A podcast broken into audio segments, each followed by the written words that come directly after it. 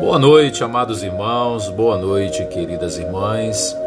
Que a paz do nosso Senhor Jesus Cristo esteja no meio de nós. Que o nosso Deus Todo-Poderoso abençoe você e sua família. A palavra do Senhor nesta noite será no livro de Eclesiastes, capítulo 12. E a palavra do Senhor nos diz: Lembre-se do seu Criador nos dias da sua juventude, antes que venham os dias difíceis e se aproximem os anos em que você dirá: Não tenho satisfação neles.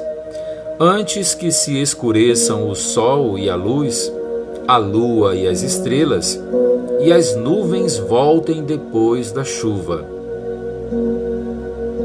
Quando os guardas da casa tremerem e os homens fortes caminharem encurvados. Quando pararem os moedores por serem poucos, e aqueles que olham pelas janelas enxergarem embaçado. Quando as portas da rua forem fechadas, e diminuir o som da moagem. Quando o barulho das aves o fizer despertar, mas o som de todas as canções lhe parecer fraco, quando você tiver medo de altura e dos perigos das ruas, quando florir a amendoeira, o gafanhoto for um peso e o desejo já não se despertar. Então o homem se vai para o seu lar eterno e os pranteadores já vagueiam pelas ruas. Sim, lembre-se dele, antes que se rompa o cordão de prata ou se quebre a taça de ouro, antes que o cântaro se despedace junto à fonte, a roda se quebre junto ao poço, o pó volte à terra, de onde veio e o espírito volte a Deus que o deu.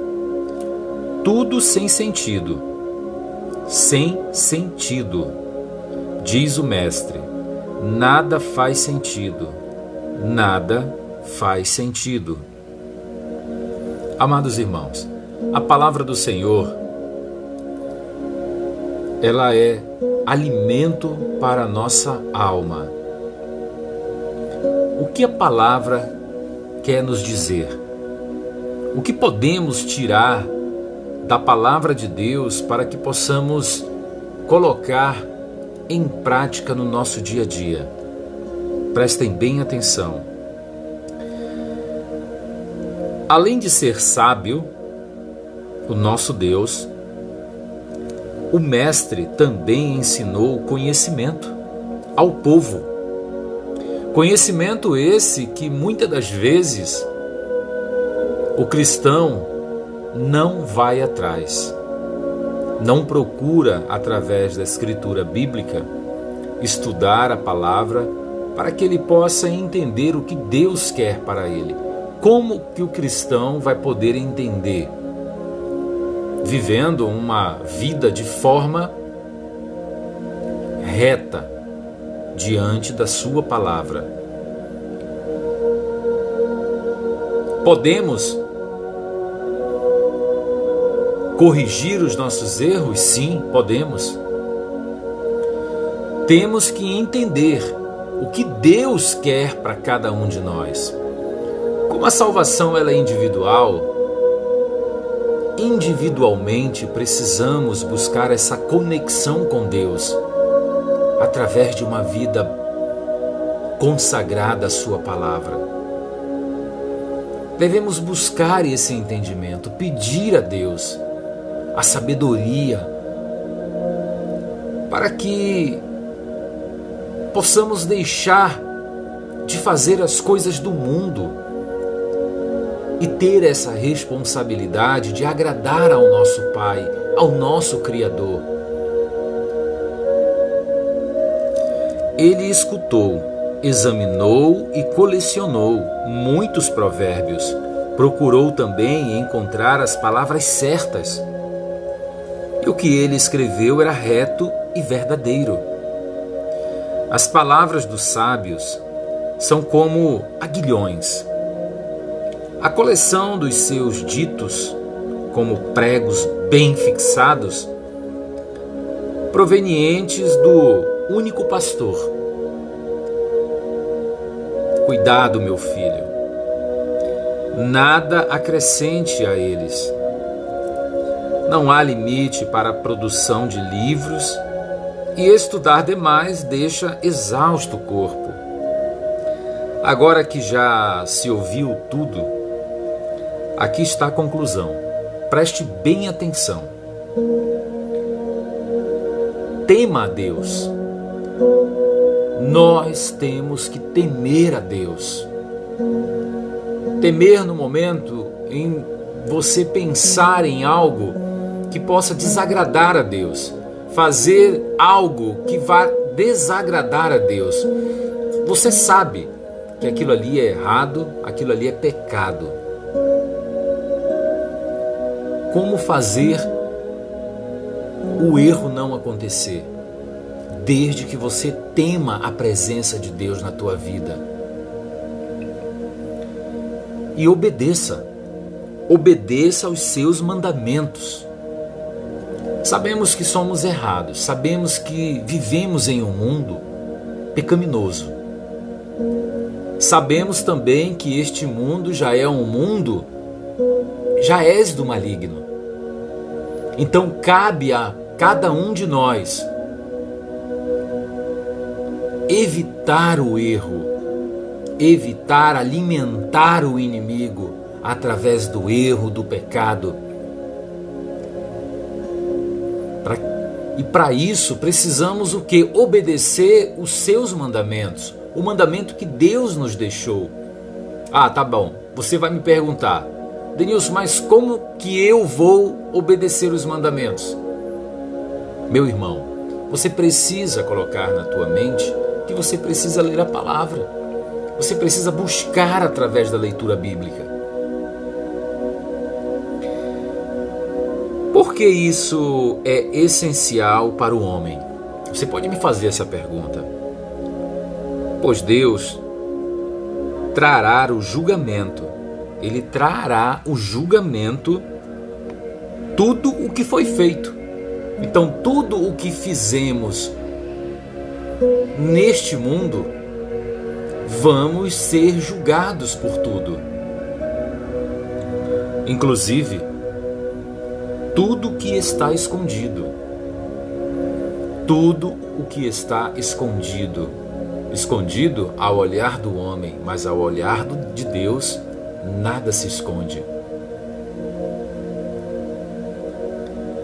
Amado irmão, seja bom, seja mal, Deus sabe de tudo e de todas as coisas. E peço a Deus que cada um possa buscar esta intimidade com o nosso Senhor Jesus Cristo. Nós temos falhas, nós erramos, mas temos a oportunidade de buscar a palavra do Senhor, pedir perdão ao nosso Deus e agradecer por sua misericórdia, infinita misericórdia. E nesse momento eu convido você a orar comigo entrar na presença do Senhor e abra teu coração, aceite-o como teu único e verdadeiro Senhor e Salvador. Coloca a mão no teu coração, vamos orar e falar com Deus. Pai amado, Pai querido, obrigado, Senhor, por esta oportunidade. Obrigado pela tua palavra. Em o nome do Senhor Jesus Cristo, Pai. Sabemos, Pai, que somos falhos Sabemos, Pai, que nós não somos merecedor do teu perdão, mas eu creio, Senhor, na tua misericórdia. Eu creio, Senhor Deus, que o Senhor é um Pai bondoso, amável, um Pai que corrige seus filhos. E estou aqui nesse momento te pedindo perdão Perdoa-me, meu Pai, por minhas falhas. Perdoa-me, meu Pai, por meus erros. Se eu te desagradei, meu Deus, eu te peço perdão em nome de Jesus Cristo, em nome do teu Filho amado. Senhor, obrigado, meu Pai, pelo dia que tivemos. Obrigado, Pai, pela dádiva, pelo milagre que o Senhor nos dá a todos os dias, Pai, de acordo com a tua vontade. O acordar, o abrir o olho, respirar, ter saúde, tudo vem de ti e eu te agradeço. Em o nome do Senhor Jesus, Pai. Oro por todas as pessoas, Pai, que possam estar nesse momento passando por problemas, dificuldades financeiras, Pai, dificuldades, Senhor Deus, familiar, problemas pessoais, problema no trabalho, que o Senhor possa, Pai, abençoá-los, Senhor, e colocar, Pai, cada um diante do teu altar. Coloca, Senhor, em seus corações o desejo de te procurar, de te entender, de procurar, Pai amado, o que o Senhor quer para cada um de seus filhos.